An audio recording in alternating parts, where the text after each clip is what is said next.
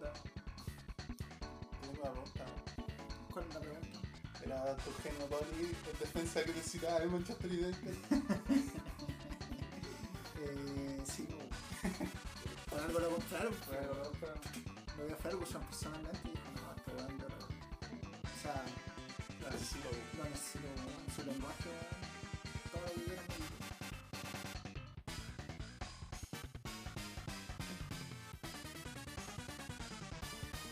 Pelota pinchada.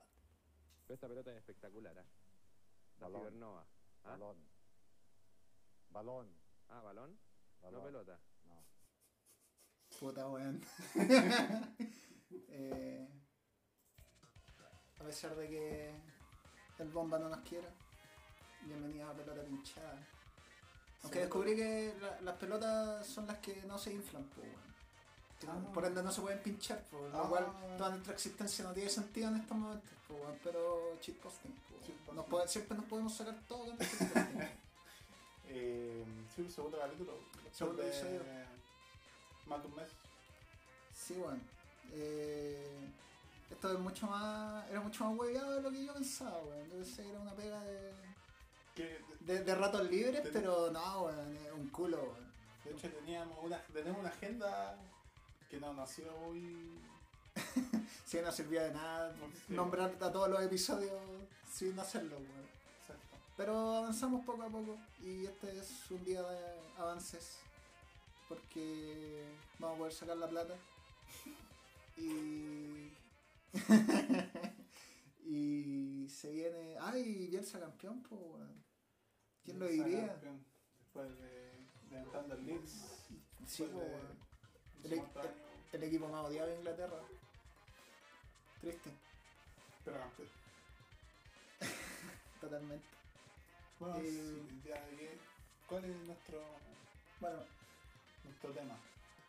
El capítulo de hoy trata sobre el muy olvidado a veces equipo de Hungría de 1950, más conocido como el nombre del episodio, los magiares poderosos. Aunque también encontré que les decían los, los mágicos magiares y los magiares no sé cuánto, hay como nue- 9000 nicknames, pero yo me quedé con los magiares poderosos, suena, suena bacán. Pero antes, vamos a una reacción y pensamientos sobre el episodio anterior, piloto. eh, sobre el que hablamos del estado de Reims. Exactamente, sobre el Stade de Reims, eh, compadre Frank Chute. Eh, primero que todo, es toda una terapia escucharse. Eh, completamente recomendable. Sobre todo escucharse en estado de ebriedad, weón. Eh, Te pone No. en perspectiva. sí, te pone en perspectiva, weón. Eh, no, de perro. Pero el descargo, los descargos del final fueron como habladuría de borracho, lo cual totalmente me hago cargo, pero que paja. Y. Y pues, bueno. Ah, y también había notado que en una había dicho que el fútbol femenino no lo quería ver nadie y no, pues, bueno.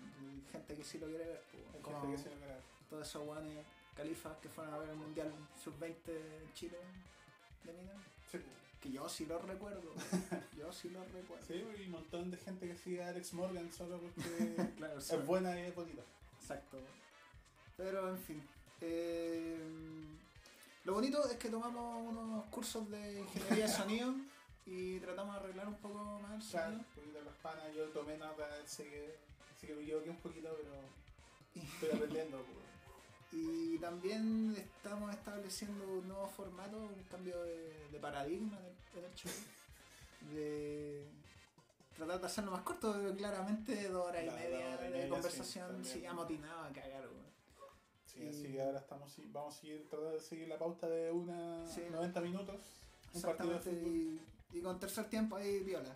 Entrevi- Entrevista al, al salir. Eh, dicho eso, creo que es hora de ir al. Vamos a lo que nos compete. Compare Hungría. Eh, no, yo quiero, yo quiero primero a mi compadre List. Ya. Así que si tenemos esa cortina. Eh, Atento a los sonidos, necesito el sonido del viaje en el tiempo. ya. Eh, ya, pues.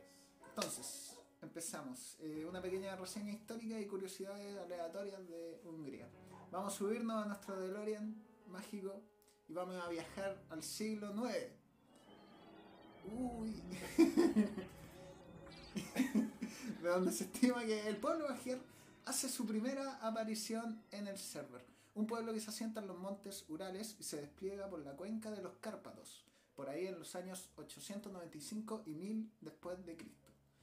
Para la primera conformación de Hungría como tal, se sacó provecho del conflicto entre los búlgaros y los bizantinos, que se materializaba en la época, y los húngaros, que se organizaban en siete tribus lideradas por el líder pulento Arpad, del cual cabe mencionar que este weón logra el liderazgo haciendo un ritual como esa weá que hacía en el Skyrim cuando te transformáis en hombre lobo. Ah, Y todos se cortan así y echan la sangre en una weá. Ya, Oso y- claro, pues, hicieron la misma weá, pues. Así se decidió que ese weón iba a ser líder. Ah, Rígido.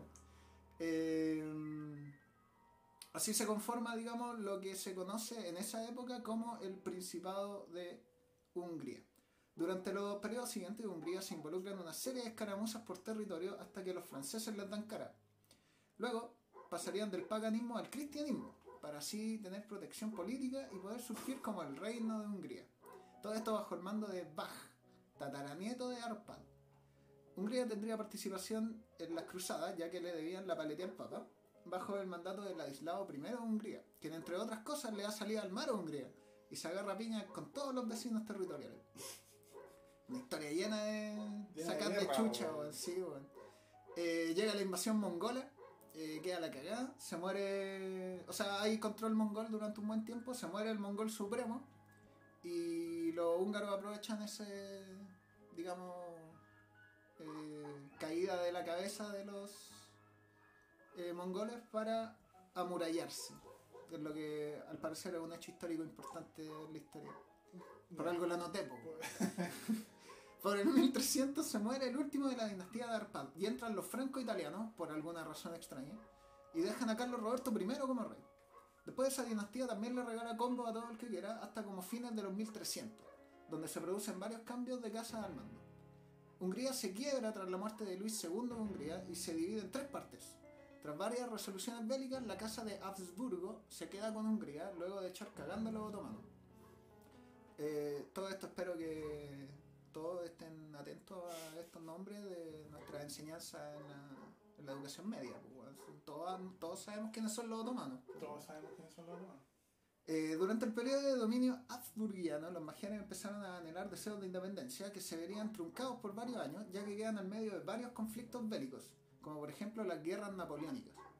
Tras varios años en esa, llegaría lo que se conoce como la Primavera de los Pueblos, en 1848, que en el caso particular de Hungría, y con influencia de las ideas de la Revolución Francesa, conforma la Revolución Magiar, liderada por un poeta, Sándor Petoffi, de quien investigué un poco y dio unos poemas, bueno, ¿Sí? Sí. ¿Recomendable? Sí. Aprovechando. eh, sí, Dolor el loco, bacán.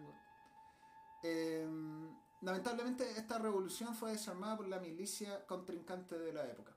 Pasa el tiempo y en respuesta a los acontecimientos producidos por la guerra austro-prusiana, se conforma el imperio austro-húngaro. Ese ya es como más conocido. Sí. Eh, por esta alianza los húngaros se ven arrastrados a la Primera Guerra Mundial, que la pierden, pero que es la oportunidad perfecta para sacarse a los austriacos de encima y declarar la independencia. Sin embargo, esto trae un enorme costo de perder más del 70% de su territorio en el- 70%, pero que era de. de Hungría históricamente, claro. una buena- Ah. O sea, bueno, eso es, es subjetivo, sí, es que los territorios han estado en conflicto durante todos esos mil años y para atrás Claro. y toda la web. Entonces, Pero como igual- más de lo mismo. ¿Pero se dieron?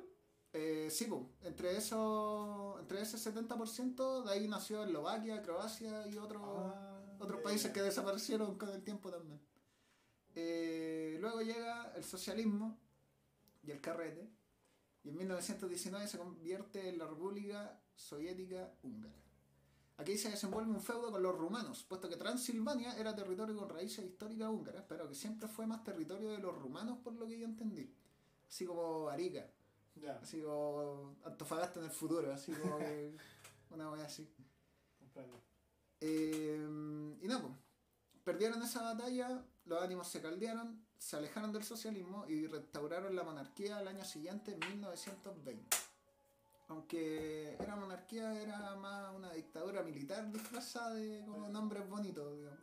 Ya. Que el líder supremo era un almirante, Mikos Horthy, quien estaba ahí para evitar que los austriacos se pasaran para la punta y quisieran el poder de vuelta. Y bueno, este personaje, a punta de nacionalismo y sed de venganza por recuperar las viejas tierras húngaras, es que se hace aliado de Adolfo Hitler y se mete a la Segunda Guerra Mundial. Las consecuencias de eso fue que los, bueno, perdieron De nuevo. y que los soviéticos tomaran Hungría y que se convertiría en un estado satélite de Stalin. Así nace la República Popular de Hungría, donde se producen los eventos del capítulo de hoy. Eso es todo lo que ha pasado hasta este momento. O sea, bueno, Hasta donde empieza el. claro, donde empieza nuestro episodio. Empieza el carrete. Em, como siempre queremos respaldar nuestra labor de destacar las cosas tristes. He aquí una pequeña cápsula depresiva. Eh, necesito que ponga la canción de fondo de este personaje, quien es Rezo Ceres, el loco del Gloomy Day. No estábamos preparados. No, lo tenías preparado para esto, te, te consulté. No, ya, No, ya partimos está bueno. Puta que la caga. weón. Tampoco tenemos sample, po, weón. Pero Em, hoy está, weón. bueno, pero va a sonar igual. Sí, la magia de la televisión fue bueno. Bueno, esta canción era muy conocida en esos décadas de como el 30 en Hungría. Eh, Rezo Ceres es un músico, el compositor de la canción, que canción que se llama, por cierto, es Moru Basarnap, o en el castellano antiguo, eh, Domingo Sombrío. Como hoy. Como hoy, sí, de hecho. Esta canción es conocida como la canción húngara del suicidio, ya que hay una leyenda urbana que en la década de los 30, cuando estaba de moda esta canción, aumentó el número de suicidios en ese país. Esto no es más que un reflejo de la vida de Ceres. Nunca quiso cobrar las regalías de, las de sus canciones en Estados Unidos y se quedó en Budapest tocando en tugurios de mala muerte. Era una persona depresiva que sobrevivió a un campo de concentración nazi en Ucrania. Se intentó suicidar saltando de una ventana y sobrevivió. Sin embargo, en el hospital finalmente logró suicidarse colgándose un cable. O sea, una persona bastante triste. No, un buen alegre. Sin duda. Pero el tema es bueno. O sea, lo que estoy leyendo aquí es. No, sí, la amada. La luz de mi vida, por La luz de mi weón. corta. Bueno, y este tipo estaba en esa época. Eh, ¿Entre qué época estaba? no, este weón fue famoso en la década de los 30, Ah, a ver. allá en Hungría. Nosotros vamos a aterrizar en 1950, prácticamente. Postguerra mundial y todo, Pues Guerra Mundial. todo el hueveo, ¿no? Claro. Eh, ya, nos vamos a la Liga Húngara entonces, abandonamos la depresión para volver a Eh, el fútbol. Liga Húngara allá en estado UR, UR, URSS. O sea, una pequeña cápsula de cómo se conforma y a Eh, dónde está en ese año. No, una cortina viola, pues. Vamos con la del 13. po. Ya, pues, weón. La Liga de Fútbol de Hungría se vuelve realidad un 19 de enero de 1901, tras la formación de la Federación de Fútbol de Hungría. En un principio, la liga solo contemplaba equipos de la capital. Es por estos años donde la liga se vería dominada por dos grandes equipos, el Ferencvárosi TC y el MTK Budapest, quienes se repartirían la torta durante el periodo 1900 y 1930. 30 años que los dos hueones se repartían las copas. Fue en esta última década donde el Ujpest FC metería ficha al coronarse campeón en 1930, logrando además cuatro posteriores títulos entre el 31 y el 39. En la década del 40, la cosa seguiría así con la honrosa excepción de los campeonatos logrados por el CEPEL SC, el Ya. 42, el 43 y el 48. A esto también se le suma la particularidad de que en esta década sucede algo sumamente llamativo para el mundo del fútbol actual. Primero porque a pesar de que se estaba realizando la Segunda Guerra Mundial, eh, la liga no paró. Incluso en 1944 el equipo rumano Nagyabardi AC, Ya. conocido hoy como el CA Oradea, Ya. saldría campeón de la competición húngara debido a la constante expansión de territorios y tales afines. O sea, hay un campeón de campeón romano. En la Liga Húngara. Exacto, como así, no sé, weón. Ranger campeón en Bolivia. Wea buena. Eh, nos vamos así a 1950. Según el calendario chino, este año es conocido como el periodo entre los años 4646 y 4647. Este año también parte en domingo. Otro, entre otros grandes sucesos, podemos decir que en el mundo sucedía la guerra de Corea y Libia se independizaba de Italia. En el mundo del fútbol, Esa no, no, esa era la de Libia con, con Italia, esa era la, la alianza franco-italiana, ¿no? parece, no sé, eso bueno, me acuerdo, yo me copié con historia, weón. todo esto estaba ensayado, previamente Ya, ya, pero leído. me imagino que sí. Eh, bueno, pues. En el mundo del. Ah, se jugaría el Mundial de Fútbol 1950 en Brasil. Eh, el Maracanazo, 16 de julio. Terrible, Terrible. terrible. No sé si merece orden de un capítulo, pero terrible. ¿Qué estaba Que- pasando? Ah, Porque eh, no se apunta tanto nuestro sistema. Es que no, sí. después la vemos todo. sí, weón, se- se amotinan. Se amotinan. Entonces, Eh, ¿Qué estaba pasando en Chile en 1950? La huelga. Huelga general en Chile, materializada tras el arrastre sindical que se venía produciendo en el país y que obtiene alcances de funcionarios públicos en la imagen de Don Lotario Blest, quien definitivamente ha hecho más por este país y su gente que cualquier político ejerciendo el día de hoy. Gabriel González Videla era la ayuda de la época y, y el presidente. Y, ¿ah? Una cosa, solo para que tengas en cuenta. ¿Qué? Ah, sí, ya, perfecto. Sí. el, el spot. Eh, Gabriel González Videla coche de su madre entonces y tras la huelga su gobierno finaliza con un popular 19% de aprobación. Algo que hoy, uff, estarían, estarían dos coches.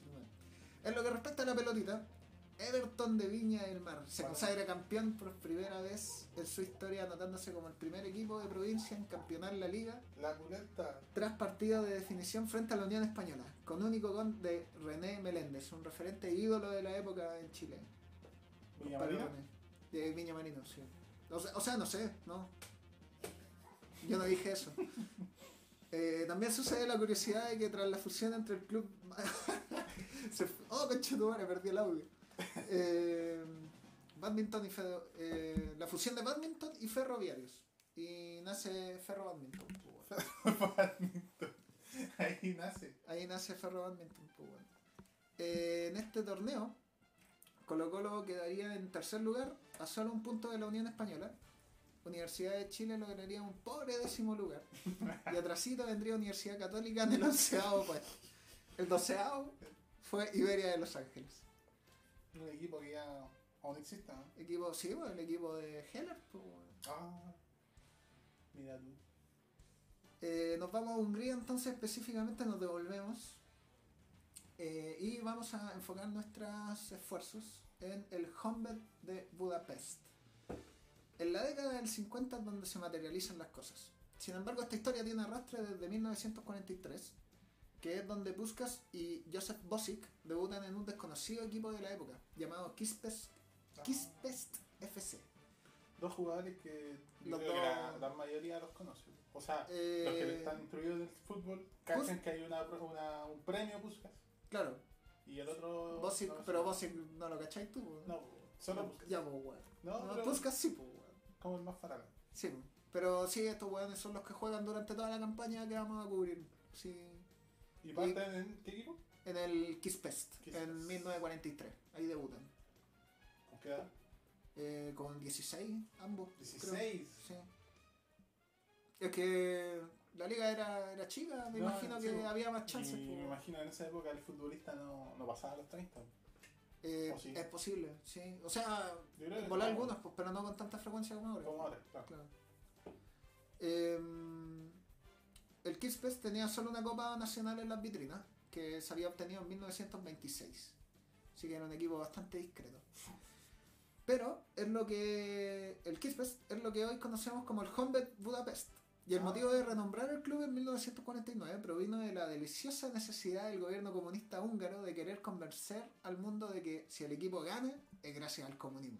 Ah, Es por ello que el ejército húngaro decide apadrinar al desconocido y poco popular Kispes y transformarlo en el camarada Honved popular y representativo del poderío comunista en todo ámbito de cosas. Llamarlo Honved deriva de la palabra Jovensdeg, del cual es el nombre del ejército húngaro, como también significa en húngaro defensor de la patria.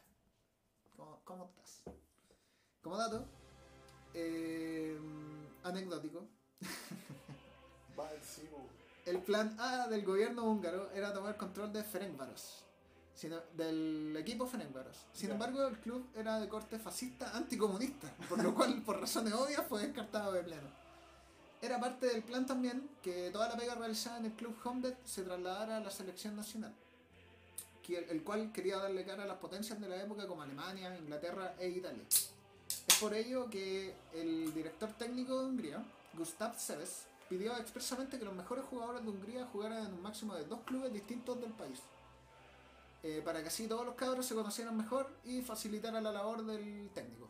No, Queriendo una táctica- imitar- Una táctica bastante como. No, original. eh, ¿no? Sí, para la época y tenía sentido, weón. ¿Cachai? O sea, te cagabas a todos los demás equipos, pero Tenía una super tenía ahí nación. una potencia para, claro. No sé, weón. Em, bueno, pidió que ahí. eh, ah, esta weá se la copió a los austriacos. Ah, o sea, no No, no era original. O sea, no era original del po, Ah, pero era como una wea así como, ah, ya sí, hagámoslo, weón. ¿Cachai? De hecho, el Bunderteam, que es un equipo austriaco, igual también, alarma de taladro podcast. eh, eso bueno, igual como que, digamos, revolucionaron caleta la forma de jugar y toda la weá, el, el ejercicio físico y toda, la, de, toda esa shit. Son escuelas. Escuela, sí que sí. Em, es por ello que Gustav Seve, bueno, hablando de, de directores técnicos también, eh, Gustav Seve es como un heredero de otro director técnico que se llamaba Bela Goodman, quien es parte súper relevante de la formación de Puskas y Bosic. ¿Quién es Bela Goodman? Es el director técnico que le tiró la maldición al Benfica después de ganar dos copas de Europa con ellos. Y según leí por ahí, es el único DT de la historia que pudo dirigir una final de Libertadores con Peñarol y una final de Copa de Europa en el mismo año. Mira tú. Eh, Benfica es parte de nuestro repertorio de equipos. Sí, el Benfica tiene capítulo. Tiene Se que viene. registrar. O sea, calendarizado. Claro. Aunque igual termina más ganador que la chucha, pero Pero local, sí, cagones. en fin, el reclutamiento del ejército permitió al Honved, que ya contaba en sus filas con Ferenc Puskas y Joseph Bosic, contratar al futbolista Sandor Kosic, Soltán Sibor, Laszlo Budai del Ferencváros, Gyula Laurent del Basas FC y al, guardame- al guardameta Gyula Grosic. Todos estos hueones que acabo de nombrar son la piedra angular de la selección que va a seguir jugando Por los próximos 10 años. por los próximos, claro, no, no 10 años, como 6. Ya. Eh, el otro equipo que fue elegido para que agarrara también jugadores que pudiesen subir a la selección era el MTK Budapest, el cual era controlado por la policía secreta húngara. Pero no contaban con la popularidad del Honved y eran repudiados por el pueblo húngaro. Es así como nace la columna vertebral de lo que se conocería a nivel de selecciones como los magiares poderosos. Sí, los, los, los de Budapest eran la ayuda. Eh, claro, Budapest era la ayuda secreta, me decían, era como la, la CNI. Era, era secreta, pero no, secreta para el, para el pueblo. Secreta como para el mundo. claro. Exactamente. Em, poco tiempo se necesitó para que el Honved ejecutara a la perfección su plan de juego y a comenzar a ganar fama en el país. Con jugadores estrella en el campo de juego y un fútbol extremadamente ofensivo, el club ya en la temporada 1949 y 1950 ganaba su primer título nacional, con 23 victorias, 4 empates y 3 derrotas, anotando 84 goles y encajando solo 29. El MTK solamente alcanzaba la tercera posición para el deleite de la gente. A finales de 1950 el equipo ganó otro campeonato, esta vez en estrecha carrera con el MTK, bajo un nuevo nombre. Eh, solo tres puntos de diferencia en la tabla separaron los dos equipos, con Honved habiendo perdido solo un partido y derrotando a sus rivales cercanos cuando se enfrentaron eh, por un impresionante 6 a 3. El equipo anotó 67 goles en 15 partidos, un promedio de más de 4 tantos por partido. La rivalidad con el MTK era de verdad, puesto que en el año 51 serían ellos los que campeonarán y el Honved quien saldría segundo. No. O sea, era un pimponeo constante de dominio entre ambos equipos. Pero, no, pero weón. sí, pues, cuatro pepas por partido, weón. Sí, esos partidos no se ven ya, pues. No, bueno. Lamentablemente. Pero pronto. Ojalá. Eh, nos vamos a 1952 y el oro en Helsinki. Aquí hay algo divertido que pasa con unos chilenos, vamos a abordarlo en breve. En el año 1952, el Honved saldría campeón doméstico nuevamente, con Sandor Kosic como goleador y dejando segundo al MTK, dándole una sonrisa al pueblo. Si bien el poderío del Honved a nivel local empezaba a agarrar notoriedad, a nivel de selecciones Hungría aún era considerado un queso considerado así como en Europa Oriental, por así decirlo. Es aquí donde el plan maestro del profesor Sedes empieza a rendir sus frutos. Se acercaba el torneo olímpico de Helsinki y la liga húngara ya arrastraba dos años de preparación bajo el concepto de que los seleccionados jugaran en la liga. Eso sí había un atado, un atado bien grande. Dada la obsesión del gobierno comunista, y dicha de paso cualquier gobierno totalitario, de que si salen es que van a salir a ganar porque representan a la perfección lo que somos y toda la weá. Claro. Era complejo para la Federación Húngara organizar partidos ya que había una cláusula implícita de que si no ganan mueren. Por lo cual tampoco era llegar a inscribirse en cualquier torneo o planificar cualquier amistoso, porque había que asegurar la victoria. Si bien el torneo olímpico tendría buenos equipos como Italia, eh, la Unión Soviética, Austria, Austria, Yugoslavia o Suecia, el profe Sedes está total y absolutamente seguro de que los cabros iban a dar cátedra de fútbol y se oficializa la participación de Hungría en el torneo. Así nace como la necesidad de, de ir a conquistar el oro olímpico. Eh, aquí hay algo que no lo vi venir. Chile participa en ese torneo olímpico de Helsinki. ¿En serio? Exactamente. Y quisiera extraer una noticia del portal soyconcepción.cl que relata el hecho. A pocos días de los nuevos Juegos Olímpicos, Arturo Nourdin, integrante del histórico Naval 52, recordó cuando el ancla se vistió de rojo y representó al país en la Olimpiada de Helsinki a principios de los 50. En rigor fue Naval el que representó al país, pues a Helsinki viajó la columna vertebral del equipo, reforzado por algunos profesionales, apuntó Nourdin, quien viajó junto a otros ocho navalinos. José, amateurs. Eh, no, si Naval era bueno en el 52, pues. Ah, eh. Eh, los otros ocho navalinos eran José Bravo, Rubén González, José García, Luis Chancharrita Leal, Domingo Pillado, Manuel Roa, Ernesto Saavedra y Osvaldo Vera. El equipo nacional, pese a ponerse en ventaja por 2-0 ante Egipto en el debut, terminó cayendo por 4 a 5 y se despidió del torneo. Pese a quedar eliminado, la organización invitó a Chile a una gira por Finlandia, donde disputó dos partidos amistosos. Así que, Chile. mira. ¿Ah? Todo Chile. Pero... Sí, pues, pero entre de ir a Finlandia al 50, pues. De más, a jugar, pues, weón. weá, bacán. Siendo solo un equipo. O sea, siendo solo de parte de un puro equipo. Ah, sí, pues. Encima como que te conocí, como no, buen fútbol. buen fútbol. No, y puta, weón. Igual dieron cara. Sí, pues, weón, 5-4 ante Egipto, para pico. Pues, Sin salapo. Sin salapo. El seleccionado nacional de Hungría inicia su campaña en el torneo ante la modesta Rumanía con un apretado 2-1, con goles de Sibor y Kosic un 15 de julio de 1952. El ¿Ambos torneo. dos? ¿Ah? ¿Ambos goles, no? Eh, no, pues con goles de Sibor y pura persona. No, pues weón, son dos weones distintos, pues. El, el torneo era por eliminación directa y el siguiente rival era nada más que la poderosa Italia, de un tal Giuseppe Meazza. No. El primer rival de peso ante los ojos del profesor Seves. 21 de julio de 1952, en Palokenta, Helsinki, sería el escenario donde Italia y Hungría chocarían fuerzas y el su- resultado sería sorprendente para todo el mundo. 3-0 a favor de Hungría, con doblete de Palotás y un tanto de Kosic. Paletas me suena. Era el lateral, no, en defensa creo. No me acuerdo. No, no, me suena. Seguro lo vi en esos equipos del FIFA. Históricos, históricos, así como sí. Best Eleven. Claro. Eh, sorpresa mundial y los cuartos de final esperaban el duelo entre húngaros y turcos. 24 de julio de 1952.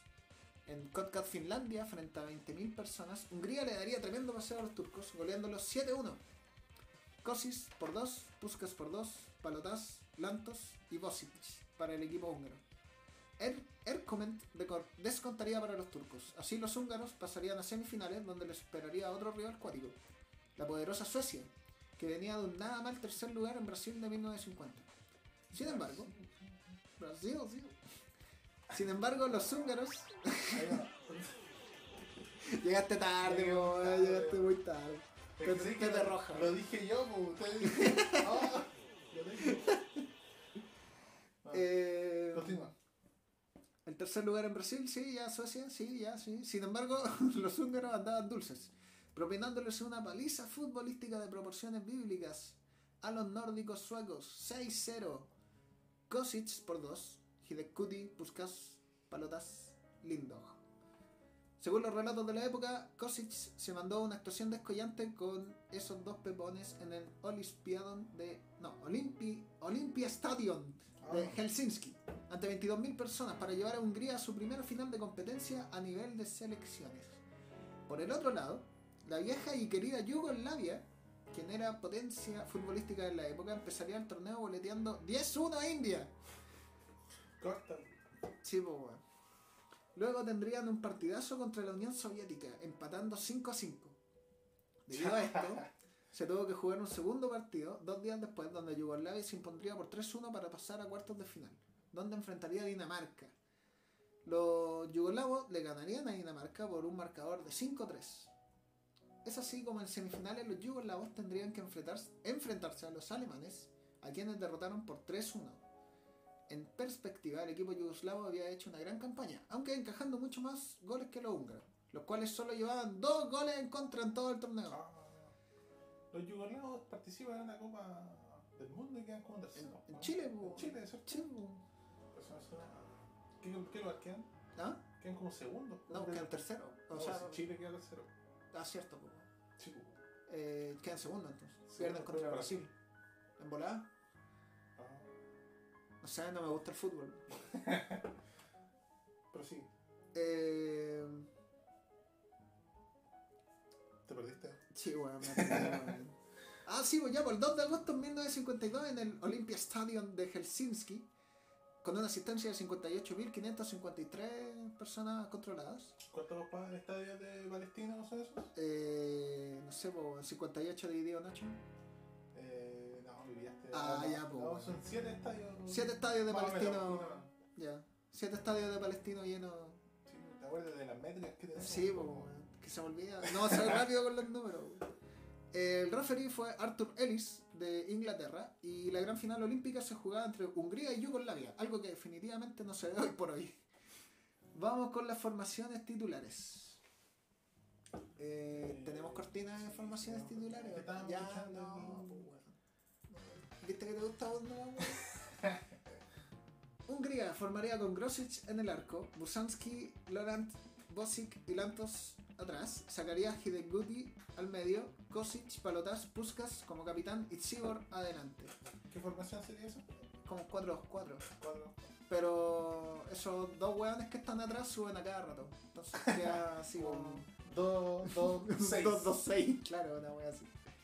Luego, Eh, cuando hablábamos del Stade Reims y toda esa época, también era el fútbol era así. Chiquillos cochinos. weón. Cinco adelante y te meten cinco pero metís seis. po. Era la lógica de la época. Pero ahora claramente si no se usa es porque tienen una contra muy, muy clara de hacer. pues, weón.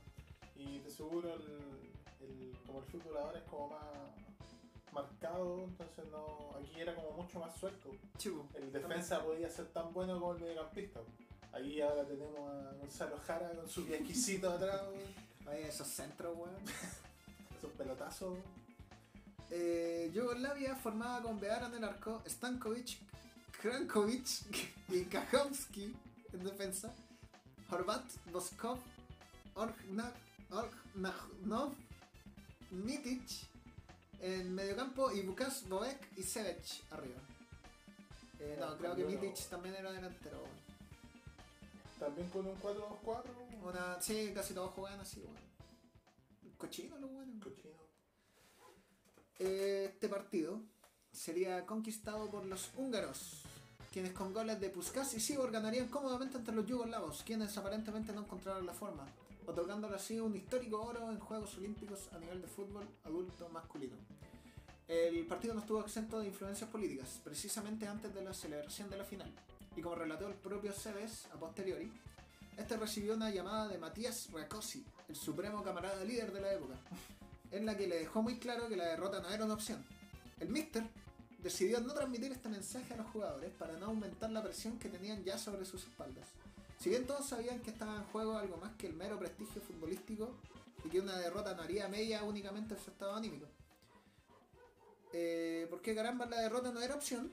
Pues el quiebre entre Joseph Stalin y el líder supremo yugoslavo Joseph Tito había ocurrido cuatro años antes, sumado a que en partidos anteriores Yugoslavia era quien se había quedado con la victoria frente a Hungría. Ante los ojos del camarada Stalin, la victoria podría, o sea, supondría devolver el orgullo del Partido Comunista. Los húngaros rugían raudos y orgullosos consagrando su primer acto de conquista al fútbol y Helsinki era el testigo del nacimiento de los magiares poderosos. Entonces ahí que ganaron fue la, la medalla de oro. ¿Ah? O sea, ¿qué ganaron ahí? Ganaron la, la copa. El oro, po. El oro, sí. Sí, el oro olímpico, po, así a lo, a lo po. campeón. Campeón. o sea que dentro de todo su posterior fracaso sí hubo por lo menos una gloria. Sí, Para el- sí, la- no, sí hubo gloria previa, pero es que la, el avionazo es muy triste, po. el avionazo es muy triste. Ya veremos. Eh, vamos a hablar un poco del, del profesor Cebes. ¿Podéis poner la, la cortina en ese programa de Canal 13? No, el, el otro. El que era como el orquestado, el de maravilloso. Ah, de maravilloso. ¿No cachaste el cube? po, weón? No, po, es que nunca. Morí muy viejo. Viejo Julia. el profesor Cebes. El, ar- el arquitecto, el orfebre y el ingeniero de aquel conjunto de maravillas. Lo reconocían sus dirigidos como tal. Era el líder, la voz que todos escuchaban y daban por válida. El tío le decían. Su éxito le permitió crecer dentro de la estructura de poder del país. Llegó a ser viceministro de Deportes y presidente del Comité Olímpico. Y incluso a la estructura de poder del continente. Durante seis años fue vicepresidente de la UEFA. Brosic, eh, notable garantía en aquel arco húngaro, contó alguna vez. Seves estaba muy comprometido con la ideología socialista, y eso se hacía palpar en todo lo que decía. De cada partido o competición importante hacía una cuestión política, y a menudo hablaba como de cómo la lucha entre el capitalismo y el socialismo se libraba en el terreno de juego como en cualquier otro sitio. Eh, Seves creía que el talento debía estar al servicio de todos, que si algún día alguien fallaba, el equipo debía rescatarlo. El amateurismo. weón. Así armó a aquella Hungría que era capaz de lo mejor, incluso establecer un antes y un después de su existencia. Eh, él divertía esa ironía de que el loco era como sumamente comprometido con la causa y así esa causa que defendía, o al menos una variación de la misma, eh, lo llamaba así como horas antes de la final, así diciéndole que, oye, no, que, que ganar o si no va derrotado. Claro, Básicamente. triste. La, ideología ahí. Eh, lo otro que es muy importante y que incluso ha sido declarado por el mismo Seves en esta oración, cito, nosotros jugamos al fútbol como Jimmy Hogan nos enseñó. Cuando se cuente nuestra historia, su nombre debe estar inscrito en letras de oro. ¿Quién era Jimmy Hogan? Era, no era pariente de Hulk Hogan. Era un futbolista inglaterrense de no mucho renombre como jugador, pero que encontró la gloria como director técnico. Fue el precursor de lo que hoy conocemos como el falso 9, y la mano derecha detrás del Wunder Team austriaco manejado por el otro profesor de bastante renombre, Hugo Meisel. También se le atribuye haberles enseñado a jugar a los holandeses. O sea que Roberto Firmino aprendió mucho de. Claro, de Roberto Firmino es un hijo de Jimmy Hogan. Podría decirse Podría eso. decirse eso. ¿Qué otra, cosa, ¿Qué otra cosa le podemos adjudicar al profesor Cebes? La táctica, o al menos la buena ejecución de la misma.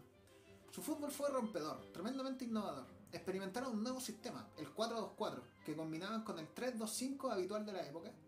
Sus apoyos eran cortos, hacían circular el balón a una velocidad y precisión desconocida e inigualable en aquellos tiempos. Los futbolistas intercambiaban posiciones con frecuencia.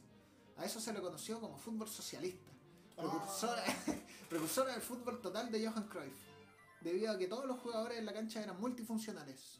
Todos atacaban cuando tenían el balón y todos defendían cuando el balón era dominado por el oponente. Harto pase corto, paredes, sumado a la letalidad de Hideg Guti, Puskas, Kosic, Paratas y Sivor, no había por dónde. Era. Que de ahí en realidad sale el fútbol de. De aquí sale el fútbol ofensivo. El fútbol ofensivo. Eh, como el... No, pero el del Barcelona, el de Johan Cruyff. Eh, sí, El claro, exactamente. Eh, pasamos así al año 1953, la conquista de Europa Central y las boletas inolvidables a Inglaterra. Luego de la victoria olímpica, a Hungría le tocaba finalizar la participación en la Copa Internacional Europea, el cual era un torneo tipo liga entre las naciones de Austria, Checoslovaquia, Hungría, Italia, Polonia, Rumania, Suiza y Yugoslavia. Puro equipo bueno. El torneo era medio hueviado de ejecutar, por ende hubo oportunidades donde tomaba alrededor de dos años en poder jugarse completamente. En el caso de esta participación de Hungría, se tomarían cinco años en definirse el campeón de esta edición, que comenzó con la victoria de Hungría sobre el seleccionado suizo por 7-4 en Budapest un 21 de abril de 1948. O sea, había pasado harto rato ya. Sí, bueno. Pero nos acercábamos al quinto año de competición y eh, termina todo este torneo con una épica victoria en el Estadio Olímpico de Roma ante toda, la todopoderosa Italia con un categórico 3-0 a favor de Hungría. Un 17 de mayo de 1953 con doblete de Puskas y anotación de Hidek Kuti, siendo este último quien se empezara a robar las miradas ya que su crecimiento no parecía tener límites. Era bueno Hidek Kuti, tenía como una pelada así atrás. Oh, mierda. Sí, tenía el franciscano, weón. Oh, loco. Falta, falta ese peinado de un futbolista hoy en día, weón. Solo se ve en, el, en la carrera del FIFA, La dura, weón. en la jugadera. Eh, esta victoria le permitiría a Hungría conquistar la Copa con 27 goles a favor, 17 en contra y con 11 puntos en la tabla general del torneo. Recordad que las victorias en esa época solo brindaban 2 puntos al vencedor, ¿No tres? no 3. No, eso se estableció después, weón. ¿La pulenta? Sí, ¿Como el bueno. cambio? Exacto. Y como el bar, No, y como no, todo. no. Y como Puskas como goleador del torneo con 10 pepas. También, poco después de la victoria olímpica, el presidente de la FA inglesa, quien estuvo presente en esa victoria sobre Yugoslavia en Helsinki, propuso realizar un partido amistoso, ya que a los ingleses no les gustaba mucho esta idea de reconocer a los magiares como la selección más poderosa del mundo. Y el juego inglés no podía permitirse que un país chico fuese el centro de atención. Y claro, ante los ojos de Sede y del comunismo, Inglaterra representaba el imperialismo. Y como no, pues ingleses los conche tu madre. pues. Por ende, había que ganar en la cancha como símbolo innegable de que los weones no eran invencibles. La fecha. ¿Ah? Eh, encima, no, al lado. No, ingleses culiados. Los quiero mucho. Gracias por darme pega.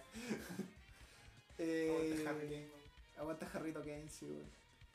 La fecha, 25 de noviembre de 1953. La hora exacta, 16.45. El lugar, el legendario estado de Wembley, en el norte de Londres, Reino Unido. No, 120.000 espectadores llenaron las gradas para ver a Inglaterra jugar contra Hungría. Los magiares poderosos, como se conocía el equipo húngaro, llevaban tres años invictos, tres mientras años que. Inglaterra había perdido un partido internacional en Wembley. O sea, jamás había perdido un partido internacional en Wembley. Ah, eh, Der- der. Eh, así que se conoció este partido como el partido del siglo. Me voy a cagar, po. Sí, como si ambos venían invictos totalmente. El partido, carrete, eh, sí, po. el partido sería un baile magiar de principio a fin. nah. Literalmente desde el principio. Puesto que al minuto de juego Hungría ya estaba 1-0 con golazo de hit de. Un golazo, weón, le pega de fuera así o a la clava. ¿Hay, ¿Hay registro? Creo que hay registro en YouTube. O sea, sí, hay registro en YouTube. Hay, Sí, hay, hay registro en YouTube. Uh, Eh, para el minuto 28 del primer tiempo, las cosas irían 4-1 para el conjunto húngaro. En este partido se dieron toda clase de goles y atajadas. Sin duda, uno de los goles más destacables fue el segundo personal de Puskas, que enfrenta a los miles y miles de espectadores atónitos ante su destreza futbolística. Veían cómo el chiquito gordo recibía el balón en el área tras desborde de Sibor y al ver que venía el capitán Wright, el capitán inglés, Wright, a la marca, Puskas se saca una jugada del sombrero mágico, pisando el balón para así provocar que el defensa inglés pasara cagando. No, Y luego se detiene y sigue. El de se detiene y sigue. Y luego con potente remate bate el portero inglés. Golazo. Y probablemente de las primeras veces que se veía una jugada así. Lo que para todos parecía un juego venido de otro planeta, para los cabros era lo natural. Según el informe deportivo del diario The Times, Puskas engañó al capitán de Inglaterra, Billy Wright, al arrastrar el balón hacia atrás con la suela del botín y con un giro del cuerpo cañoneó al techo del arco, dejando a Wright como un carro de bomberos corriendo al incendio equivocado. Humillado por... Humillarity, po. Se deberían ir, De ahí nace. El partido terminaría 6 a 3 a favor de Hungría. Hat-trick de Hidek Kuti, que se mandó tremenda, tremendo partido. Eh, ¿Cuánto fue el resultado final? 6-3 po, Seis a favor de Hungría. Con hat-trick de Hidek Kuti. Dos de Puskas y uno de Unex. Eh, sí, creo que lo, te- lo tenía aquí, venía, bueno. Ah, dale, dale. Eh, lo cual, el, el video es muy bueno, bueno. Es divertido. ¿Fue el partido completo, el highlights? O sea, el highlight, sí. Ya. No, entero, entero no. O no sé, quizás si buscan mejor que yo, probablemente lo encuentren. Eh, esto no solo sería un resultado futbolístico, ya que con todo el trasfondo político detrás del encuentro, la victoria representaba un balde de agua fría para los ingleses, sobre todo por el hecho de que los ingleses se vieron ampliamente superados por el rápido juego magiar. Y también por el hecho de que quizás no eran tan bacanes como la monarquía los había querido hacer ver. ¿Sabes Eh, que era un. ¿Cómo se llama este jugador argentino que lo, lo venden caleta? Y- Maidana. Era como Maidana Inglaterra en Eh, claro. Eh, como pequeño dato, estos juegos sí tienen un trasfondo un poco más allá de lo futbolístico, puesto que el fútbol para Inglaterra fue una forma de exportación. De hecho, a Chile, en Chile nosotros tenemos a Wonders, que es el decano, que tiene como, como 100 años y Ajá. weá. Es porque cuando llegaban los barcos ingleses jugaban pichangas con los portuarios chilenos. pues. Entonces ahí nació que todos los portuarios chilenos así como que agarraran estas weas que se llaman como los anglicismos. Que es como agarrar palabras del Ya. inglés pero usarlas como en el idioma madre. Ya. Entonces a la pelota no le decían pelota, le decían eh, ball. ¿cachai? Goal y toda la wea así, pues. Ah. Y esa wea está documentada ampliamente en diferentes libros de historia de fútbol. Qué guático. ¿Y el nombre Y- Wanderers también de.? Sí, po. por eso es Santiago Wanderers. po. Ah. ¿Cachai? Tiene raíces inglesas. Y los ingleses repartieron el fútbol en todo el mundo, entonces se sentían más orgullosos que la chucha por esa wea. po. Sobre todo los, los, los pitucos de la época. po. No. Los ¿cachai? El pituco inglés, un pituco. Sí, con Distinto. la, con la copa de té. y Claro. todo eso. O sea, con la taza de té. Em, vimos un estilo de juego, un sistema futbolístico que jamás habíamos visto antes, afirmó el futuro seleccionador inglés Bobby Robson, que observó con asombro. Ninguno de esos jugadores significaban algo para nosotros. No conocíamos a Puskas ni a todos los otros. Todos esos fantásticos jugadores fueron marcianos en comparación a lo que a nosotros respecta.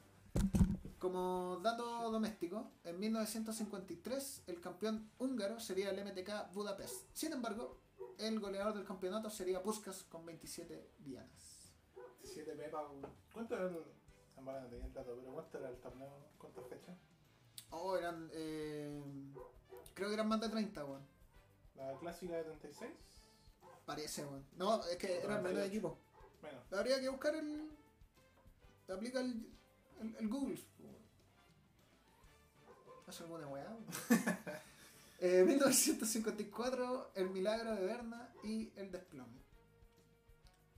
Por primera vez, todas las. Oye, no tenemos el. el faltaba la canción del Mundial de 54, po, weón. No tenemos, sí tenemos. Pero se puede cargar por ¿Se YouTube. puede ganar con Ya, po, weón. Yo te pregunté, weón. Pero, puta, se me olvidó, weón. Eh, mundial.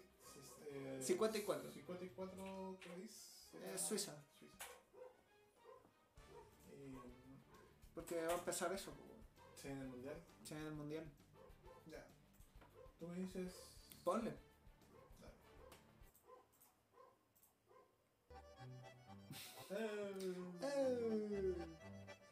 Creo que está bien.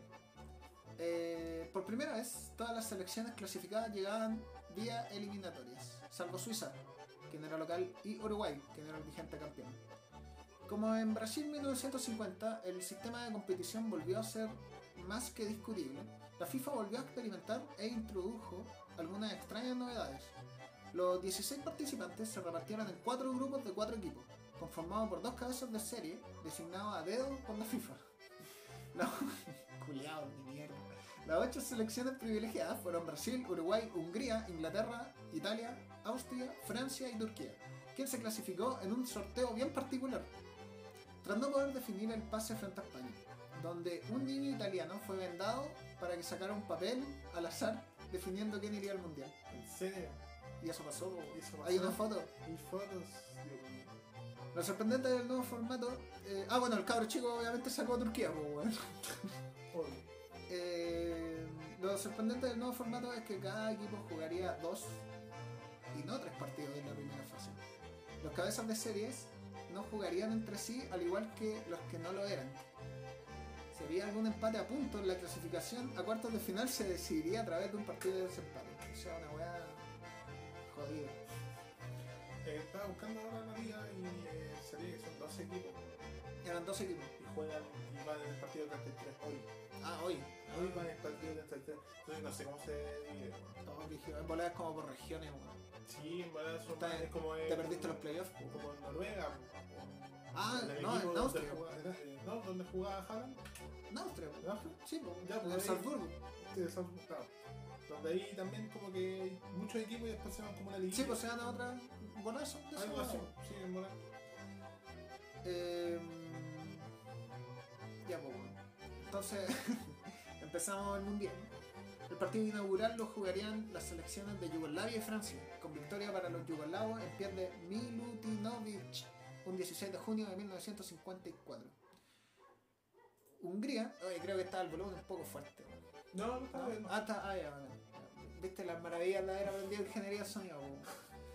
Eh, Hungría compartía grupo con Alemania Federal, Corea del Sur y Turquía. En el primer partido los húngaros destrozaron a los coreanos por un vapuleante 8-0.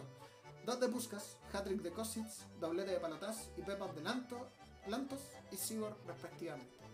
Los- 8-0. Sí, 8-0 a Corea del Sur. Los alemanes le ganarían a Turquía 4-1 en el otro partido del grupo, con goles de Schaffer, Klott, Ottman Walter, hermano del capitán Fritz Walter, y Maximilian Morlock.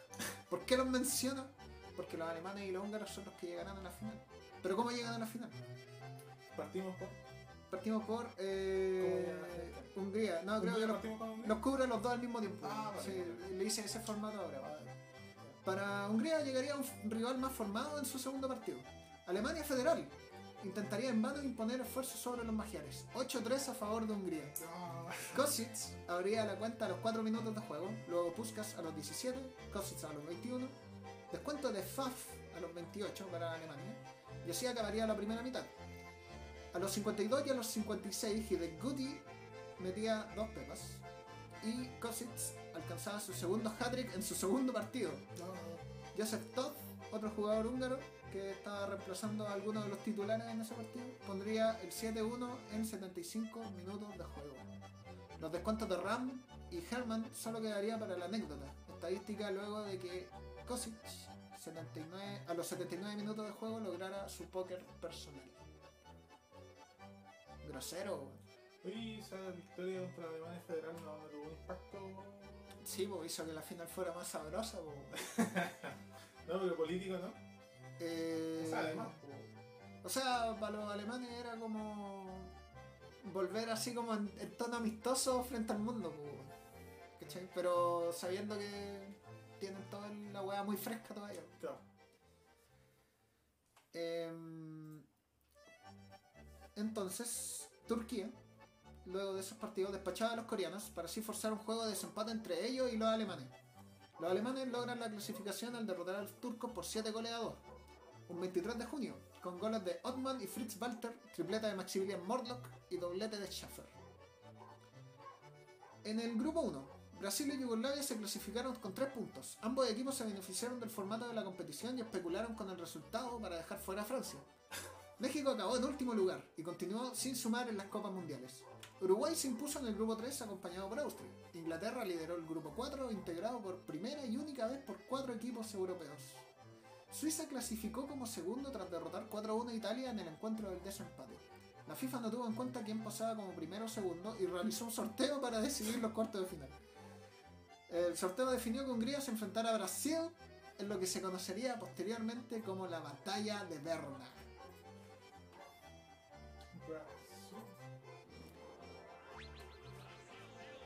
Nota, nota para capítulo. sonaron, sonaron encima. Sí, lo que hace. Mira, si para el capítulo, si ocupamos algo de Brasil, ocupas solo el fragmento del Brasil. Sí, bueno, no, no todo el tema. Sí, no tanto. Eh, Cortamos bien. Es que va a estar difícil de maniobrar con este. Tranquilidad. El diario La Vanguardia relataba, relataba la crónica. Los húngaros sorprendieron a los brasileños al iniciarse el encuentro, pues a los cuatro minutos ya tenían un tanto a favor, por Hidekuti. Cuatro minutos más tarde, Hungría marcaba su segundo tanto por mediación de Kosic, un jugador oportunista que posee el don de la colocación. Los brasileños se habían enterado entonces que era el jugador más peligroso y que había que marcarle. Pero ya era un poco tarde, con un 2-0 por delante. El 2-0 parcial generó el primer escándalo. Branda Osinho le impactó una trompada a Hidekuti y la escena llevó a que se forme la gresca generalizada entre jugadores y simpatizantes. Fue unos instantes antes del descuento de Jalma Santos, que llevó a través de un penal. Según el diario Vanguardia, durante el primer cuarto de hora Hungría se mostró superior, pero poco después cambió la fisionomía del encuentro y los brasileños pasaron a ser dominadores y comenzaron a atacar. El guardameta húngaro Grosic salvó brillantemente un tiro potente del Julinho. Nuevo alcance de Brasil y cuando el delantero centro indio se disponía a rematar a muy pocos metros del marco, del arco, Laurent cometió un penal indiscutible que Jalma Sant transformó en el primer tanto de Brasil. Ese tanto, el 2-1, excitó a los ánimos de ambos lados y se inició entonces un juego duro por un juego duro por parte de ambos equipos. Con el juego igualado en el segundo cuarto de hora, el partido se inclinó después a favor del Brasil, que tuvo varias ocasiones para empatar. A última hora se lesionó el extremo derecho húngaro, Josef Toth, quien dejó el campo. Y en el segundo tiempo siguió cogiendo, no pudo salir, pero no había cambio en esa Claro. época, según entiendo. La primera parte terminó con ese 2-1. Eh, seguía el juego duro en el segundo tiempo, en cuyos comienzos jugaron mejor los brasileños. Sin embargo, en una escapada, Mihaly Toth, lesionado y todo, hizo un pase a Kosic que fue derribado por Pineiro. Penalazo que convertido por Lantos para el 3-1. Ese Brasil era el de. ¿De qué gran prócer? ¿Era de Pelé? De... Eh, no, no. Eh, Djalma Santos. Ese era el Era main del- el que más me el sonaba a 10. mí. Sí, era como el que más me sonaba a mí. Eh, pero obviamente debe tener figuras que Sí, no dejé anotado. Eh, siempre ha tenido buenos buenos equipos. sí, bueno. Giles culiado. Por eso lo merecen el capítulo del Maracaná. sí, pues bueno, no lo merece. Como el segundo tiempo, Hungría volvió a extender la diferencia con un penal ejecutado por Mihaly Lantos. Los conducidos por Cesé Moreira continuaron con la pierna fuerte. A pesar del grito del Julinho que selló el 3 a 2, No. cuando faltaban 19 minutos para el final, Joseph Bosic y Nilston Santos dejaron la pelota de lado y comenzaron a intercambiar golpes de puño en una muestra gratuita de boxeo amateur. Así lo definía Vanguardia de la época. Después Bosic y Nilston Santos se pegan en el campo, por lo que el árbitro les expulsó. Brasil domina, con ocasiones para marcar. Un tiro de Didi da en el larguero, pero en pleno dominio, Hungría marca por mediación de Kosic el tanto de la victoria definitiva cuando faltaban dos minutos para terminar. Así termina el partido, con un 4 a 2. Hungría mostró superioridad en sus combinaciones, en sus pases cortos precisos y en su técnica, mientras el Brasil fue superior en el juego por alto y en velocidad. Tras el final, muchos partidarios de ambos equipos saltaron al, al campo para pegarse. Una batalla campal. O sea que después del terminar el partido y se agarraban a piña y gol. Sí, po, weón. La batalla siguió en el vestuario donde intervinieron jugadores, entrenadores y directivos.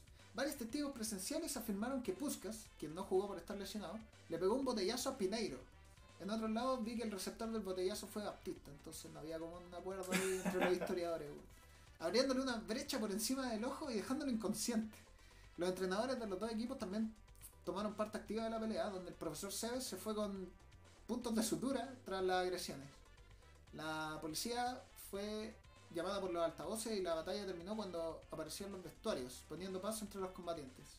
Se dice que se demoraron como media hora en retomar la paz los pacos en ese momento.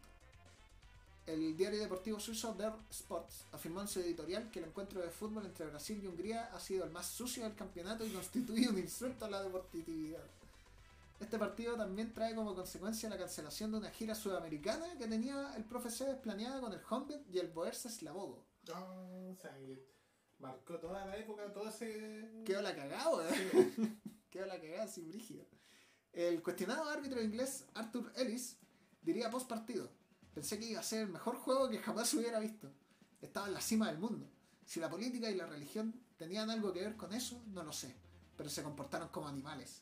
Fue una desgracia. Fue un partido horrible. En condiciones normales tendría que haber habido tantos expulsados que el partido tendría que haberse abandonado. Mi única intención era conseguir llevar el encuentro hasta el final. Curiosamente, la FIFA no castigaría a nadie posteriormente a todo esto. Todo pasó re piola, weón. Chico, weón. El, billete, pues.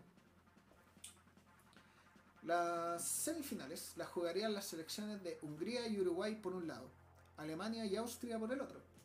Los uruguayos avanzaron a semifinales tras derrotar a República Checa y a Escocia en fase de grupos para así despacharse a los inglaterrenses en cuartos de final con resultado 4 a 2 a favor. Asumiendo las heridas del partido contra los brasileños y la lesión mañosa de Puskas, quien no pudo jugar de nuevo, los húngaros de todas formas dieron cátedra de fútbol y se impondrían en el primer tiempo con goles de Tsibor a los 12 e Hidekuti a los 47.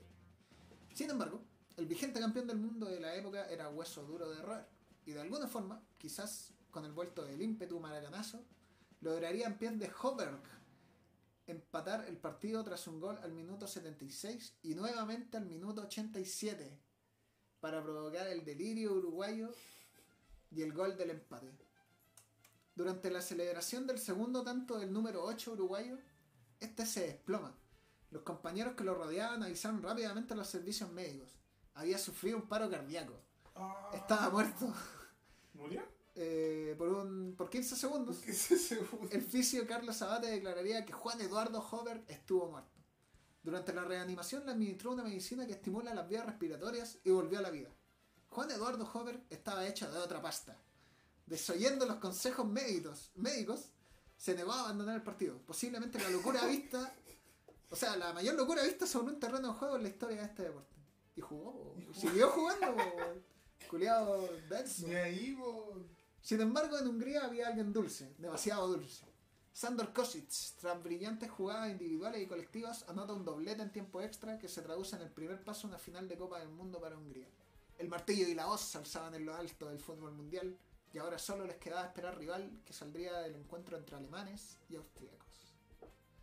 Uf. Uf. La selección de Austria llegó a semifinales tras victorias sobre Escocia y República Checa en fase de grupos. En cuartos de final se enfrentarían al local Suiza, a quienes derrotarían en un apretado encuentro en el primer tiempo, que terminaría 5-4 a favor de los austríacos y que culminaría en un 7-5 rotundo, para pasar a semifinales y enfrentar a Alemania Federal. El equipo austriaco prometía y tenía para dar cara a quien sea. Sin embargo, un inspirado conjunto alemán los despacharía con rotundo 6 a 1, con tremenda actuación de los hermanos Walter. Goles de Schaffer y Morlock pondrían la ventaja para los alemanes de la primera mitad. Eh, una pequeña resistencia austriaca encontró fundamento en los pies de Probst a los 52 de partido, pero minutos después vendría el baile de los hermanos Walter. Fritz pondría el 3-1, su hermano el 4-1, Fritz nuevamente para el 5-1 y lo sellaría todo Otmar para el 6-1.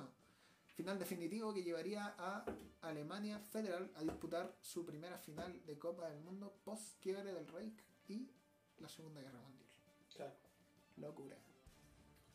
Tenemos. Eh, ¿Qué la cortina del himno húngaro Ya, sí. para este final de, de Copa? Nos acercamos a la final de la Copa del Mundo. ¿O tienes la narración del partido? Para Tengo la narración del partido, pero para. Sí, pues, para después. Ponela, weón.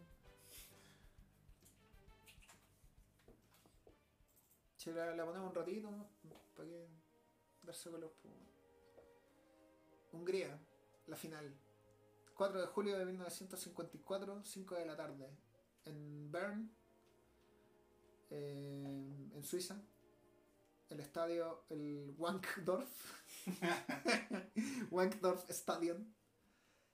Y eh, vamos a aprovechar la maravillosa pieza musical del himno de Hungría para eh, dar las alineaciones de ambos equipos de una manera tranquila, bohemia. Con Hungría, con Grosic al arco, Usansky, Lantos, Bosic y Laurent, Zacarías. No sé si es Zacarías o Zacarías, weón, que tiene una tilde al final. No sé si los húngaros tienen esa. O sea, sé que tienen caleta de, Sí, no, de tilde culiao. Volar sacaría. como el de la U. Claro. Eh, Tsibor, Kotsitz, Hidek Kuti, Puskas como capitán, quien volvía de la lesión. Volvía a la final. Volvía a O la sea que final. por estaba apurado. Sí, pues, no, claramente pinchado. Pinchado, definitivamente. Y Toth, también por la extremo derecho. La alineación de la Alemania Federal constaba con Turek al arco, Posipal, Kohlmeier y Ekel en defensa, Diebrich, May, Rand, Morlock,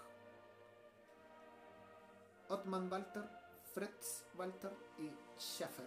Fritz Walter es el capitán de Alemania. Ya. Y la final, ¿sabéis que la final es bien, bien cuática? Porque hay, hay como muchas emociones. De hecho, hay una película que se trata de esta final. Hay una película entera solo de la final. Solo de la final, sí, weón. Sí, involucra historias individuales y toda esa, toda Claro. Eh, ¿Puedo poner el sonido de estadio no? para dar encuentro al relato? O sea, no al relato, pero al- a la descripción del- de los hechos. Mira el culiao. No pasa nada. Un verdadero aguacero esperaba el encuentro de la final de Copa del Mundo, algo que en parte no caía bien en el juego húngaro a ras de piso, y que coincidentemente favorecía levemente el fútbol al que estaba acostumbrado el delantero alemán Ottman Walter, particularmente y a toda su selección en cierta forma. Salen los combinados a la cancha. Puskas gana el sorteo, elige lado y por ende parte en el centro de la cancha la selección alemana. La primera jugada de peligro cae tras, cae tras centro de Fritz Walter y cabezazo que no puede conectar con precisión el jugador Maximilian Morlock. Schalfer intentaría una personal poco después pero sin éxito. Minuto 6 del encuentro. Un pase en profundidad en contra del desmarque de Hidek Kuti, que no alcanza a llegar al balón tras despeje del portero alemán. Bosic recupera el balón en medianía de cancha y se la pasa a Kosic, quien tras acomodarse remata el arco y el balón es desviado por la defensa alemana. Sin embargo, el desvío queda en los pies de Puskas, o Puskas. En lo que pareciera ser un guion emotivo, Puskas remata y encuentra el primer gol para el conjunto húngaro. Algarabía húngara y desasosiego alemán. Al minuto después, Kuti y Kosic intentaron una jugada pero sin frutos en el área alemana. 1-0 para Hungría. Minuto 9 de partido. Kosic sube a apretar al defensa, quien apretado por la marca decide darle el balón a su portero. Pero lastimosamente el portero no agarra con seguridad el balón y Sibor atento roba el balón suelto en el área y define arco descubierto para poner el 2 a 0 a favor de Hungría. Quienes en esos momentos consagraban el favoritismo que tenían previo al partido. Denso. Minuto 11 de cotejo. Helmut Grund, quien ni siquiera había sido formalmente nominado y que solo llegó al equipo de recibir un telegrama diciendo que se pusiera los botines, tira un remate rasante que se desvía en Zacarías, dándole el espacio justo a Maximilian Morlock para que definiera de, por- de forma poco ortodoxa. La suerte estuvo en este gol. El desvío de Morlock es preciso para descolocar a Grosic y lentamente el balón ingresa en la red. 2 a 1 y Alemania revivía. Minuto 16. Gran desmarque de Hidek Kuti, le... quien le entrega un pase a Sibor, quien intenta rematar con borde externo sin éxito. Poquito después Morlock se manda un Messi, se saca todo sin, pero queda sin ángulo, sin comodidad de remate y provoca un tiro de esquina. Este tiro de esquina tiene dos partes. El lanzador es Fritz Walter. El primer córner va al primer palo para encontrar los pies de su hermano Otmar, quien remata, pero encuentra resistencia de la defensa húngara quien manda el balón a un segundo tiro de esquina. Si el defensa no se hubiese quedado en el primer palo, era gol, fijo. Ya. El segundo corner busca el segundo palo y tras apenitas, apenitas pasar el combate aéreo entre Schaffer y el portero Grosic, llega picando Run para colocarlo sobre el palo derecho y entablar el empate. 2 a 2 y Run haciendo un partidazo consolidando el correcto partido que había hecho ante los húngaros en la fase de grupos, que le valió ser titular por el resto del torneo. Han pasado 20 minutos de encuentro. La lluvia cae y cae y ya tenemos tremendo carrete, dos goles contra dos. Carrete, po. Carrets, mansa final. pues. Sí, po, eso ya no se ve. Aunque la defensa de un cross igual te entrete, durante, durante ratos. Entré, pero todos sabíamos quién iba a ganar. Claro, era- sí, venía con spoiler. ¿no? Sí, pues. Eh, minuto 23. El minuto del primer ataque cardíaco. Centro desde el fondo por parte de Hungría. La desvía de cabeza a un compañero en el área alemana y se la deja a Hidek Kuti, quien libre por el medio remata inmediatamente al arco, donde Tony Turek empieza a hacerse leyenda, sacando el balón con reflejos felinos en lo que era el tercero para los magianes. Tapado. No, y tapado, weón. Tapado. Culeado, la garra remata y iba, iba adentro. Si esa pelota entrara era gol. Ya. Minuto 27. Segundo ataque cardíaco. Despeje a medias del defensor alemán Posipal. El balón encuentra a Cyborg, pegándole como puede, descolocando a todos y dejándole una pelota piñufla a quien más que Hit Cutie, que se asomaba con la, en la media luna del área. Inexplicablemente le dan todo el tiempo del mundo para que la baje, la controle y remate el arco. Sin embargo, el balón chocaría en el palo derecho de la portería No. alemana, dejando con los crespos hechos a un Cyborg que ya alzaba sus manos en celebración por segunda vez consecutiva solo para ver cómo no entraba el balón. En Ay, el video en. YouTube se ve como en la jugada el weón levanta los brazos así como creyendo que entraba, pero, Pero pero no, no, po. po, weón. no, po. La mayoría de las acciones de peligro eran para Hungría hasta el minuto 43, donde la empieza Schaffer con pase corta para Fritz Walter, que con complicaciones logra llegar a una esquina del área y devolverse a Schaffer. Con ángulo y tras desmascarse de un oponente, el alemán dispara un potente remate que es desviado por el portero Grosic y que afortunadamente para los húngaros el desvío por poco no queda en pies de Morlock. Sin embargo, Rand venía picando y agarra el rebote donde lamentablemente la tira desviada. Uf. Tras nuevos intentos alemanes y húngaros finalizarían empatados la primera mitad del encuentro. En un partido con muchas emociones y al que más encima le quedaban 45 minutos más por disputarse. Al minuto del segundo tiempo vería una acción de Sibor tras aprovechar un mal despeje de la defensa alemana. Sibor remata al arco con furia, pero el balón es contenido por el golero alemán. Minuto 47, otro paro cardíaco ya que Puskas recibía el balón solo frente al arco, pero el disparo del Magiar fue demasiado recto y por ende el portero dio rebote que luego sería despejado por su defensa. Minutos después, un contragolpe por parte de Hungría casi encuentra gol tras centro a Hitler Kuti. Sin Sí. embargo, los alemanes estaban atentos y logran el despeje.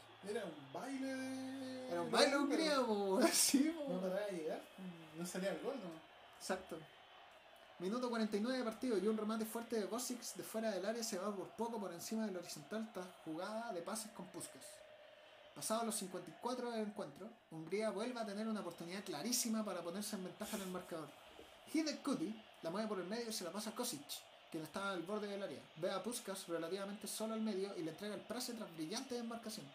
Puskas hace una joya y deja pasar el balón, amagando remate para que así su compañero Mihaly Toth, que venía atrás, rematase con violencia el arco alemán. Desafortunadamente el remate encuentra respuesta del portero alemán, quien deja rebote en el área. La agarra Toth nuevamente, se saca de encima el portero y remata al arco encontrando el pie bendito de Bernard Kohlmeier, quien despeja el peligro momentáneamente. En la línea, po. La jugada sigue. Hay un bosque de piernas en el área tratando de rematar al arco alemán sin suerte y se logra despejar el balón. Minuto de terror y los húngaros no podían clavarla. El partido se ponía ingrato para los magiares. Minuto 57 y Sibor maneja el balón. Se lo entrega a Todd y este la centra para Kosis, quien definitivamente, si esa jugada se hiciera 10 veces, Kosis la mete 9. Su cabezazo pegado al palo izquierdo realiza una coqueta parábola que, su- que supera en altura al portero alemán, pero que encuentra descanso en el travesaño, rebotando y quedando a los pies de la defensa alemana, que no duda en despejar. Minuto 60 de partido. 2 a 2 a 1. 2 a 2 a 1. Donde los alemanes no existían, No, por lo que no existieran. No, no, weón, Fueron nada. 40 minutos donde no existieron. pues. Puro aguantando el portero también sacando una imposible. Minuto 60 de partido. Suceden varias jugadas continuadas. Un remate rasante, pero muy desviado de Puskas, seguido con un ataque alemán que encuentra la porfía de Schaffer, que no estaba en todas. Intenta rematar de cabezas en dos instancias, pero el portero Grosic despeja oportunamente para que su defensa despeje. Luego nuevamente un ataque alemán que encuentra un remate de fuera del área de Ram, pero muy débil, cae en manos del portero húngaro. Aquí, aquí el partido baja de, de densidad claramente. Minuto 67, nuevamente un ataque magiar. Hitler Kutin mete un pase preciso que encuentra a Puskas en posición de pique corto. Pero que encontraría la resistencia del portero alemán que a esa altura ya había pagado con creces el error del segundo gol, puesto que estaba atajando absolutamente todo lo que le llegaba. Ah, sí, por el segundo gol se lo come el portero alemán. pues. Sí, porque fue el paso atrás y Sí, po. el error. Cagón. Minuto 72 de juego. Los alemanes la arman cerca de la media luna del área rival y tras un juego de pases cortos ocurre un remate a distancia de Helmut Brandt, quien lo quería más que nadie. Desafortunadamente su remate se va desviado por la defensa húngara. Inmediatamente después, corner servido por los alemanes, el balón encuentra los pies de Fritz Walter, quien engancha y engaña al mediocampista Zacarías. y le deja servido a Rand, quien remata potente pegado al palo derecho del guardameta. Grosic, en una tajada espectacular, la manatea y la manda al córner. 2 a 2. Minuto 78. Sibor recibe el balón por el medio y gana en velocidad. El portero alemán atento sale a cortar ya que Sibor hace un control de más y detiene lo que sería un inminente gol. El rebote le queda a Hitler Kuti, que venía acompañando la jugada, pero su disparo pega en el costado de la portería alemana. El portero alemán queda resentido después del choque con Sibor y es atendido en su arco. Minuto 82. Hitler Kuti abre para Top. Este centro para Kosic, quien la deja pasar. El balón cae en los pies de Buskas, quien sin duda se toma su tiempo dentro del área y, lanza un centro directo a los defensores alemanes que les salen tranquilos a la contra. Minuto 84, centro llovido al- área de Hungría. Morlock y Otman Walter van a buscar el centro, pero este es despejado tímidamente por Lantos. El balón le queda cerca de la media luna al mismísimo Helmut Ram, quien al ver que Lantos se apresuraba a apretarlo, con calma, amaga a su izquierda, remata al arco un tiro rasante esquinado que no logra alcanzar el portero Ah. Gratzitz. 2 a 3 en favor de Alemania Federal. Estallaba la alegría. El milagro había sucedido.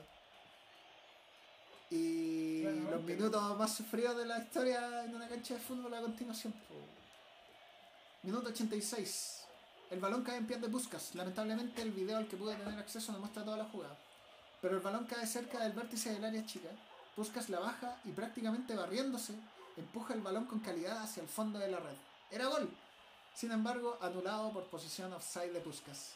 Ah. Según la información que pude recabar, la jugada no ameritaba cobro offside y por lo tanto el gol era legítimo. Ah. Lamentablemente en el video no muestran la jugada entera desde con cámara amplia, entonces no se puede ver si está offside o no.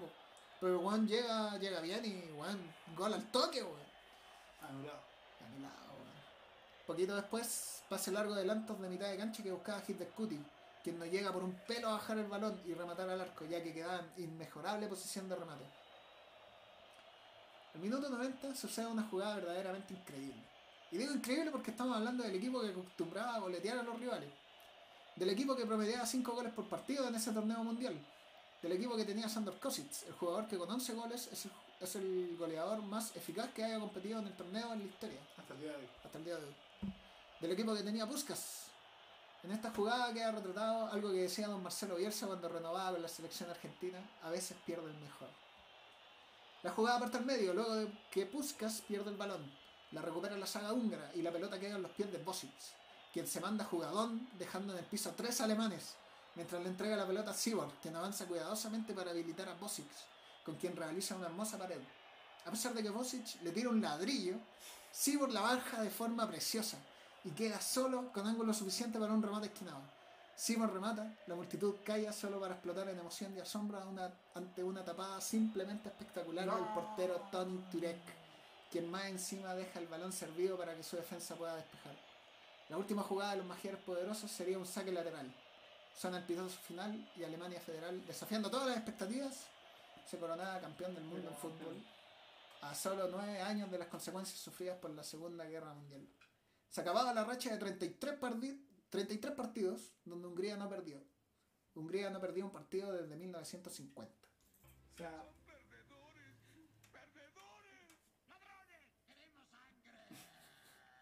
Vamos a destruir todo.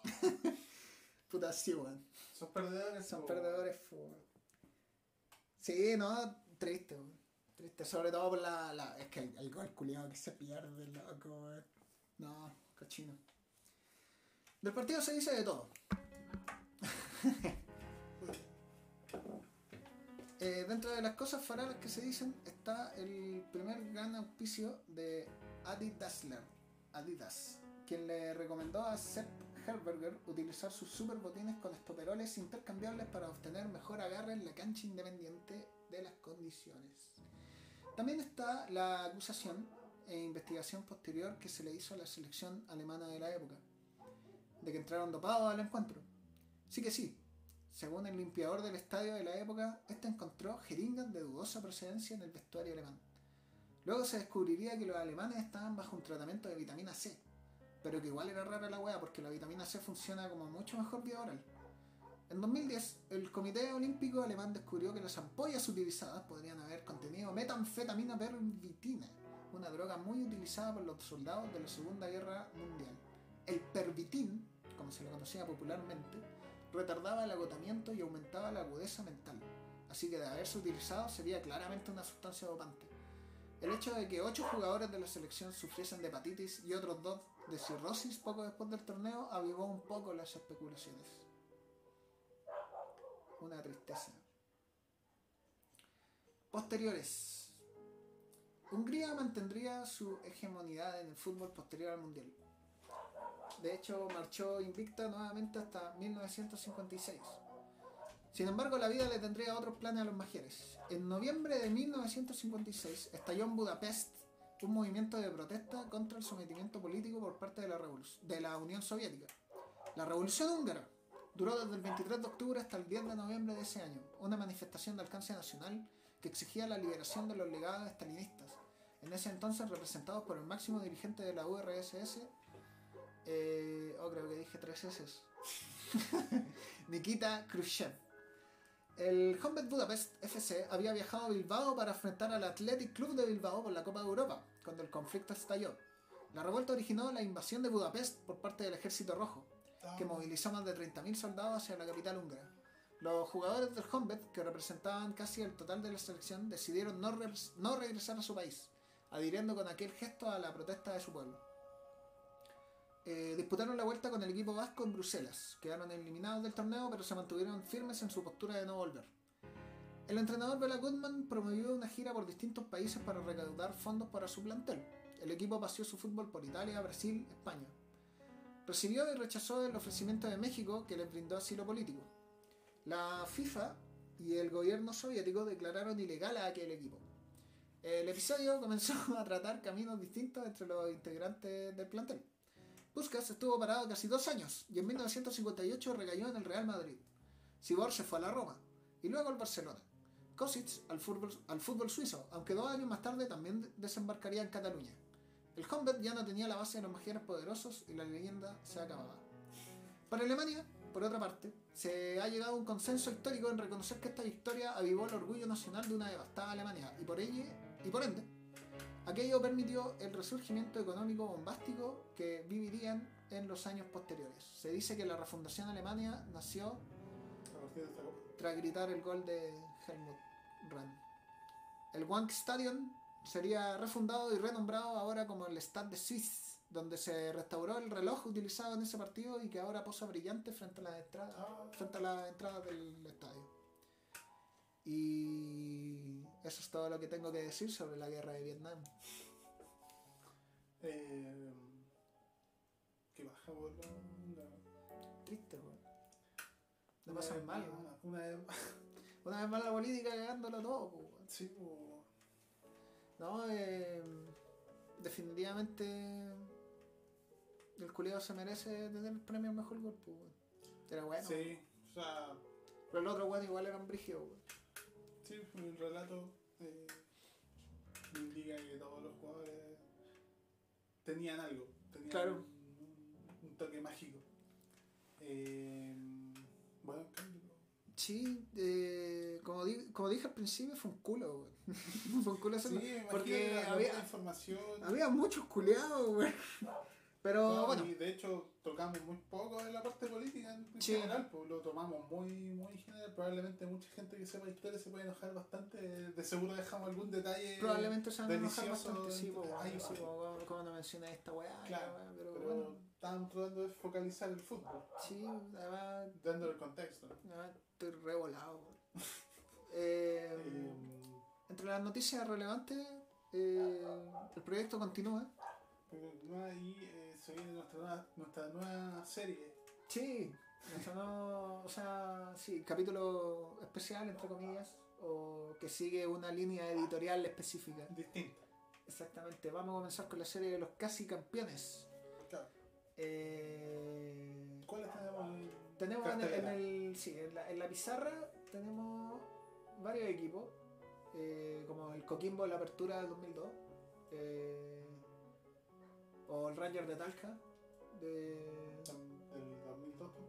Sí, pero ese era el clausura, creo, no sé. Tenemos el Livorno, Te va el Livorno, te va- hay El- tantos nacionales como internacionales. claro, pues, hicimos una mezcla. Está el San Pauli, que, que ese está en, está en reunión de pauta todavía ese capítulo. Sí, porque No, no cumple con el, No. la línea. pues. tenemos Palestina 2007. Paletino 2007 apertura, apertura. y el Audax Club italiano 2006 al 2009. Sí. Así que, bueno, el, el Audax Club va a ser el, el, el elegido. Para, Y- para el siguiente. Para Sí. el capítulo 1 va a ser de Audax. El Audax Club, sí. Y estamos Sí, buscando, ya lo empecé a escribir, ya no, wey. Estamos buscando ahí eh, la participación de algún miembro de ese equipo. si es que logramos conseguir algo. Ni cagando lo logramos, pero va a ser chistoso escucharnos ahora si es que lo logramos, weón. Sí, va a ser divertido. Así que, eso, weón. Eso. Dejamos el capítulo hasta acá. Muchísimas Cumplimos gracias. con reducir el tiempo Sí, considerablemente. no, considerablemente. Casi una hora Sí, menos. mucho menos bla bla bla. Y, Y- espero que les guste. Sí, bueno, pero recuerden, los niños todos somos abuelos. Nos despedimos con el tema de el Hungarian Rhapsody. Qué buen corto de Tommy Jerry. Ojalá haya provocado que alguien se haya acordado de la wea así como Sí. que, "Ay, ¿dónde ese tema? Ah, Tommy Jerry, conchetumare, weón, va a ver todos los capítulos. Eso, adiós. Adiós.